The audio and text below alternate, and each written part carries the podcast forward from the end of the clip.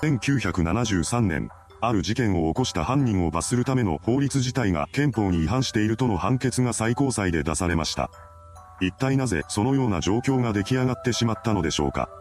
この動画では事件が起こるまでの経緯とともにその理由を紐解いていきます。1939年、後に事件を起こすこととなる女 K が一家の長女として生まれました。彼女が生まれた後も両親は子宝に恵まれたようで、最終的に一家は両親と K に2人の妹と4人の弟を加えた9人家族になっています。そのような大家族の中で育っていった K の人生が狂い始めたのは彼女が14歳になっていた1953年からです。当時、K の自宅には寝室が一つしかなく、家族全員がそこで寝ている状態でした。当然、そこで K も寝ていたのですが、ある日、そんな彼女の布団に父親が入ってきます。そして彼は実の娘である K に肉体関係を迫ったのです。これに対して K は恐怖や驚きで声を出すことすらできませんでした。そうして彼女は父親にされるがままになってしまったのです。その日以降、父親は母親の目を盗んでは K との関係を持つようになっていきました。いつしかその頻度は週に2回を超えるのが当たり前になっていたそうです。K はこれをずっと耐え続けていました。しかし、それにも限界が訪れます。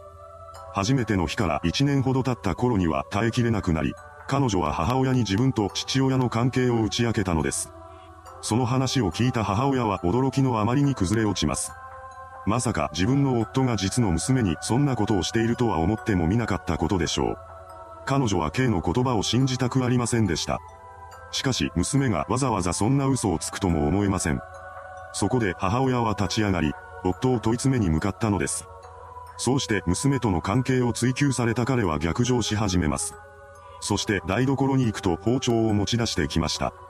それから彼は、殺してやると言い放ち、家の中で暴れ回ります。その姿を目にした母親は自分の夫がまともな人物ではないということを確信しました。そこで彼女は子供を連れて家を出ていく決意を固めます。ですが、その際に母親が連れて行くことにした子供は三女に4人の弟を合わせた5人だけだったのです。なぜか彼女は長女の K と次女を夫の元に残して行ってしまいました。もしかしたら肉体関係のある K を連れて行ったら殺されるかもしれないなどと恐怖していたのかもしれません。いずれにせよ、これによって K は唯一助けを求められる存在だった母親を失ってしまったのです。その日から父親と K に次女を合わせた3人での生活が始まりました。そのようにして環境が変わっても、父親がまともになることはありませんでした。むしろ彼は家から妻がいなくなったことでタイミングを気にせず K の体を求めてくるようになります。こうして彼女にとって地獄のような日々が幕を開けたのです。それでも K が逃げ出すことはできませんでした。それは彼女の他にも家には妹がいたからです。もし自分が逃げ出したら父親は次女に同じことを繰り返すかもしれません。それだけは避けたかった K は自身を犠牲にしていたのです。一方、家を出て行ってからの母親は罪悪感に苦しめられていました。いくら身の危険を感じたからとはいえ、K を父親の元に残してくるべきではなかったと後悔していたのです。様々な葛藤の末、母親は家を出た2年後の1956年に帰ってきます。それからの彼女は四六時中父親のことを監視し続けていました。そして彼が K に近づこうとするたびに母親はその前に立ち塞がったのです。ただ、それで父親が止まることはありませんでした。彼はその度に暴れ回り、結局は無理やり K に襲いかかったのです。そんな日々が続く中で、恐れていた事態を迎えることになってしまいます。なんと、K が父親の子供を妊娠してしまったのです。この一件により、ようやく彼女は逃げ出す決意を固めました。その際、妊婦でありながら一人で新生活を始めることに不安を抱えていた K は知人の男性に駆け落ちを求めています。そこで男性は彼女が置かれていた状況を聞き、一緒に逃げることを決めてくれたそうです。こうして飛び出した二人は栃木県北部に位置していた黒磯という地まで逃げていきます。しかし、その動きはすぐ父親に察知されてしまいました。K が逃げ出したということを知った父親は怒り狂って二人の後を追ってきます。そうして K は必死の駆け落ちを決行したのにもかかわらず、追ってきた父親に捕まってしまったのです。そのまま彼女は無理やり家に連れ戻されてしまいました。それと同時に駆け落ちの相手だった男性とは引き離されてしまったようです。この一件により、いつ逃げられてもおかしくないという不安を感じた父親は妻の目を盗んで焼いたしに部屋を借り、そこに長女と次女を連れて行きました。こうして一家は母親が戻ってくる前の状態に逆戻りしてしまったのです。引っ越してからの父親は毎晩のように K の体を求めるようになります。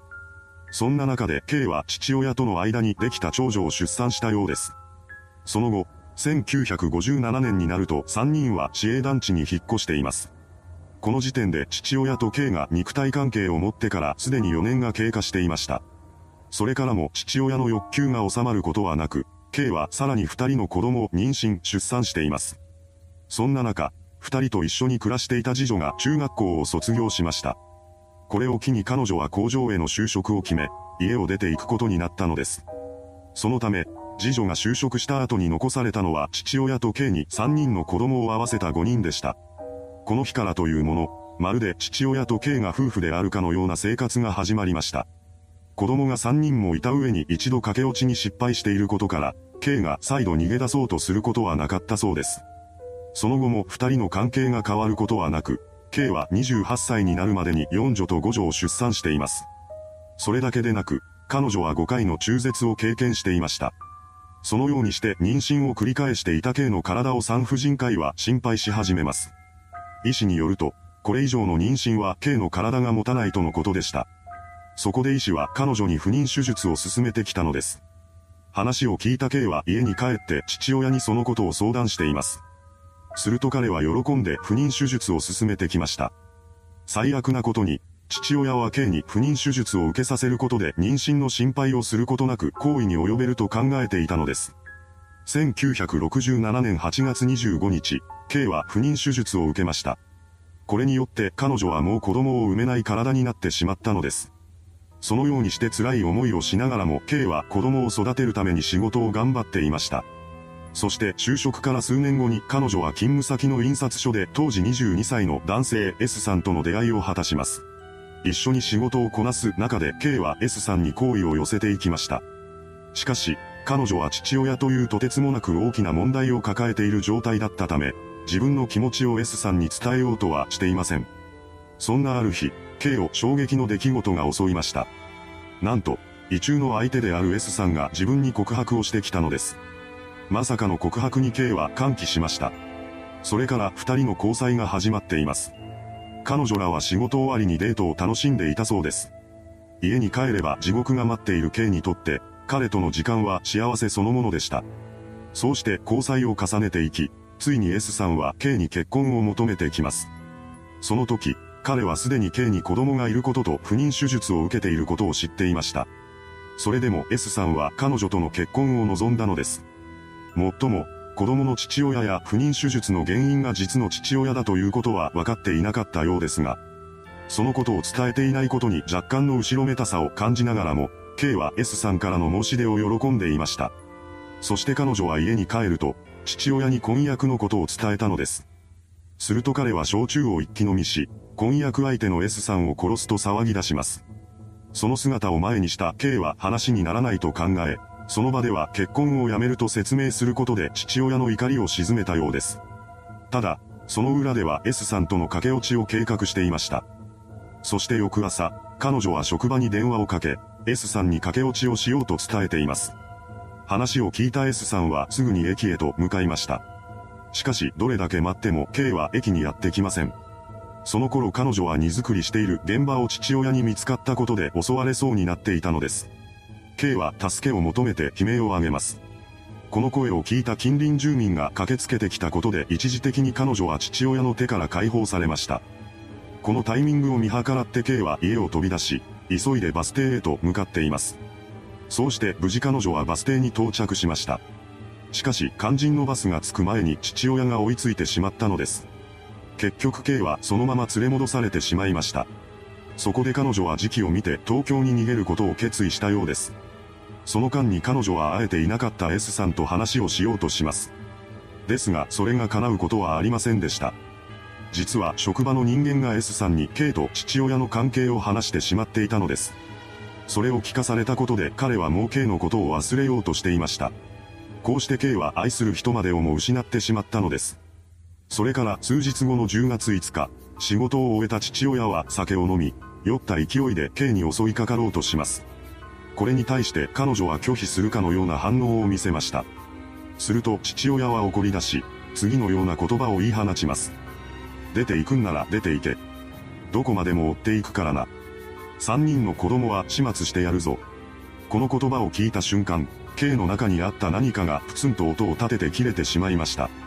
血相を変えた彼女は父親を押し倒した上で彼の首を絞め始めたのです。父親はなぜかこれに抵抗しませんでした。その代わりに彼は罵声を飛ばし続けます。しかし、それも長くは続かず、しばらくして父親は絶命したのです。その後、K は近所の店を訪ね、父親を絞め殺しましたと告白しました。これにより数時間後に彼女は逮捕されることとなったのです。その後行われた裁判で K は存続殺人罪に問われています。存続殺人罪とは殺人罪の特別類型で、親や子供を殺害した場合に適用されるものでした。この罪はとても重く、刑罰は死刑か無期懲役刑のみと定められていたのです。これに対して弁護人は正当防衛または緊急避難を主張し、殺人罪ではなく傷害致死罪を適用すべきであるとしました。K の育った環境があまりに異常だったため、裁判でもそのことは考慮される運びとなります。結局本件は最高裁まで争われることとなり、最終的には、存続殺人罪の法定刑が死刑、無期懲役に限定されているのは違憲であると認定されたのです。そして1973年4月4日に開かれた判決公判で最高裁は刑に懲役2年6ヶ月執行猶予3年を言い渡しました。こうして刑は刑務所に入れられることなく釈放されたのです。いかがでしたでしょうか父親を殺害した一人の娘。彼女は犯人でありながら被害者でもありました。世間の人々も事件の経緯を知ると彼女に深い同情を寄せたようです。それではご視聴ありがとうございました。